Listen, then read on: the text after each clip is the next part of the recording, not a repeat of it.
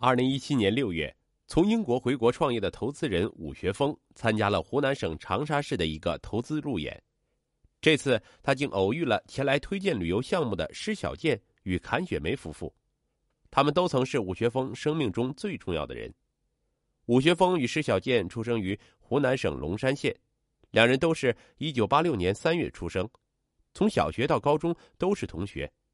高中毕业时，两人考取了长沙的两所大学。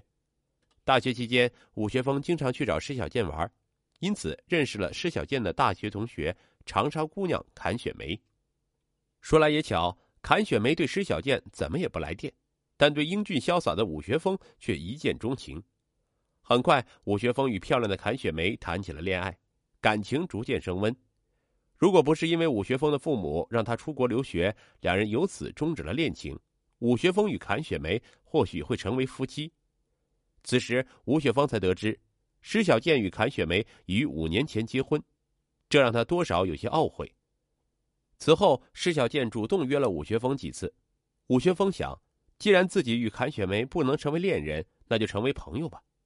从此，武学峰把施小健夫妇当成了自己最好的朋友，彼此间往来频繁而融洽。施小健夫妇在长沙创立了一家公司，主要从事旅游项目策划与投资。一次，施小健对武学峰说：“我在贵州有个景区观光车项目，要寻找投资合伙人。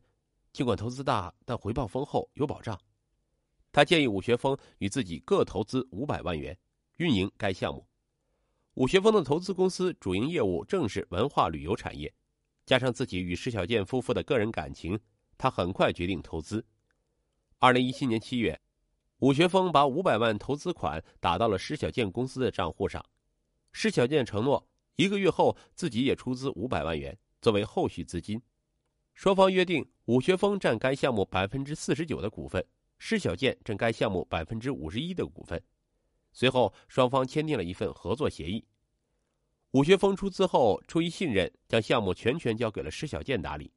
然而一个月过去，施小健的款项却没有到账，项目无任何进展。二零一七年八月的一天。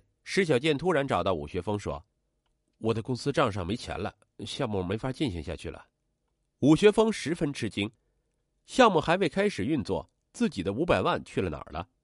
施小健说：“由于此前公司与另一家公司有一场经济官司，导致武学峰汇入图克文旅的五百万被法院强制执行划走了，现在景区项目面临毁约。”施小健一再表示自己的公司已濒临破产。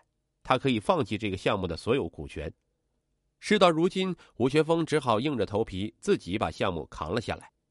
武学峰四处筹钱，还把自己的房产抵押了，终于在合同规定的期限内又筹到了一千万元。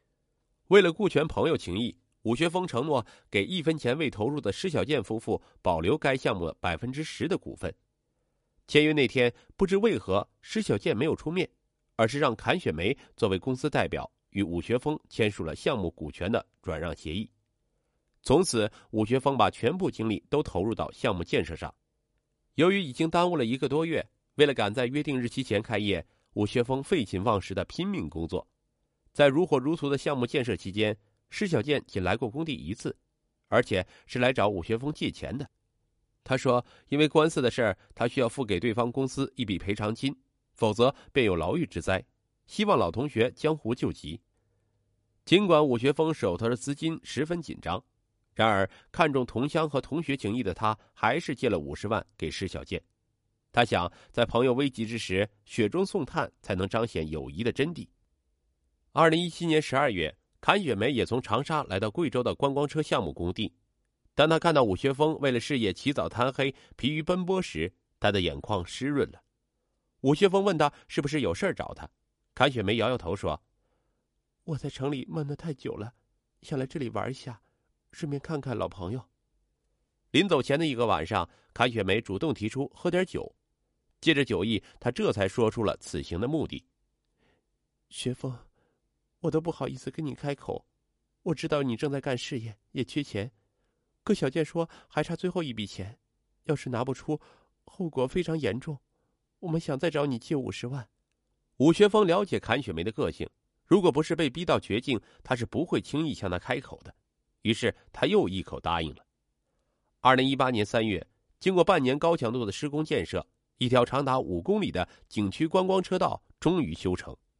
此时，武学峰又黑又瘦，体重下降了十多斤。项目开业那天，许久不见踪影的施小健以股东身份出席了开业仪式，而阚雪梅并没有现身。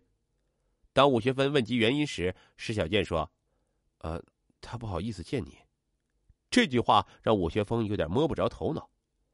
观光车项目开业后，客流量稳步上升，很快就超过了预期。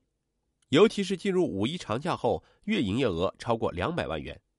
此时，武学峰也在规划着更宏大的蓝图。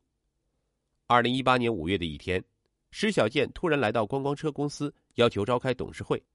在会上，他当着公司全体董事与高管的面说：“我才是这个项目的最大股东，我有权掌管这个项目，一切都应该由我说了算。”随即，他拿出与武学峰签署的第一份协议，说：“这个协议书上白纸黑字写的清清楚楚，我拥有该项目的百分之五十一的股权。”施小健的话无异于给武学峰当头一棒，自己辛苦栽下的果树刚开始收获，施小健就跑来摘果子，这不是抢劫吗？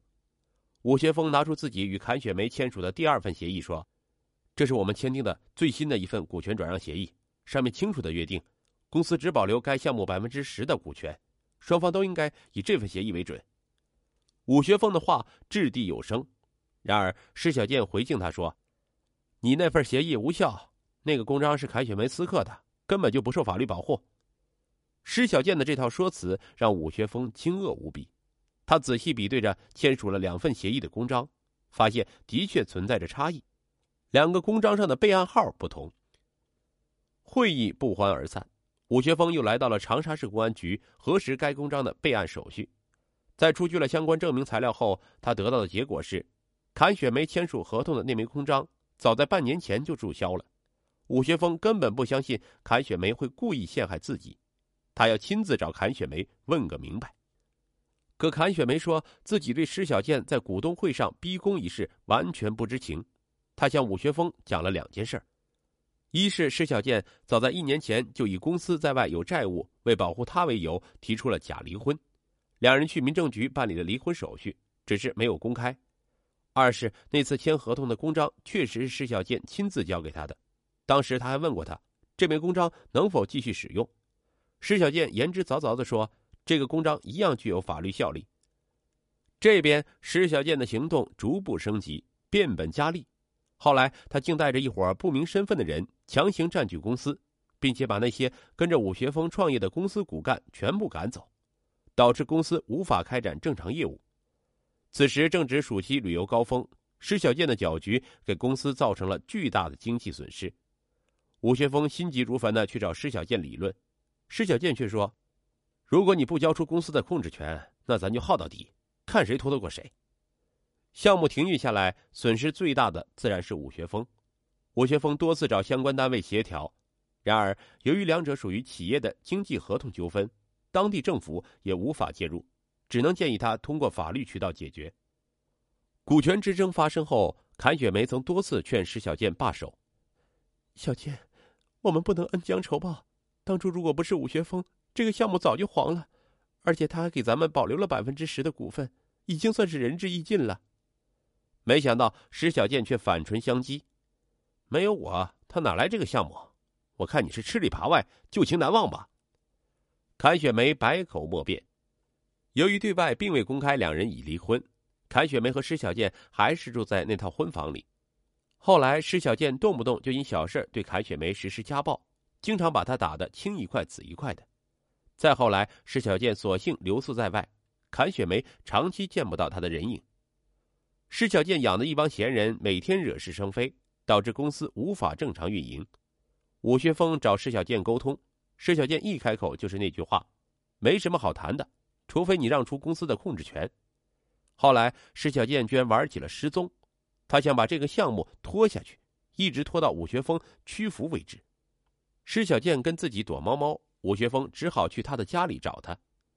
七月十五日下午，当武学峰敲开施小健的家门时，只有阚雪梅一人在家。几个月不见，阚雪梅像是大病了一场，神情憔悴，面黄肌瘦。见到武学峰后，他满腹委屈，向他诉说起施小健这几个月来的种种变化，说起施小健对自己的家暴以及整夜整夜的失眠。说到伤心处，阚雪梅声泪俱下。雪梅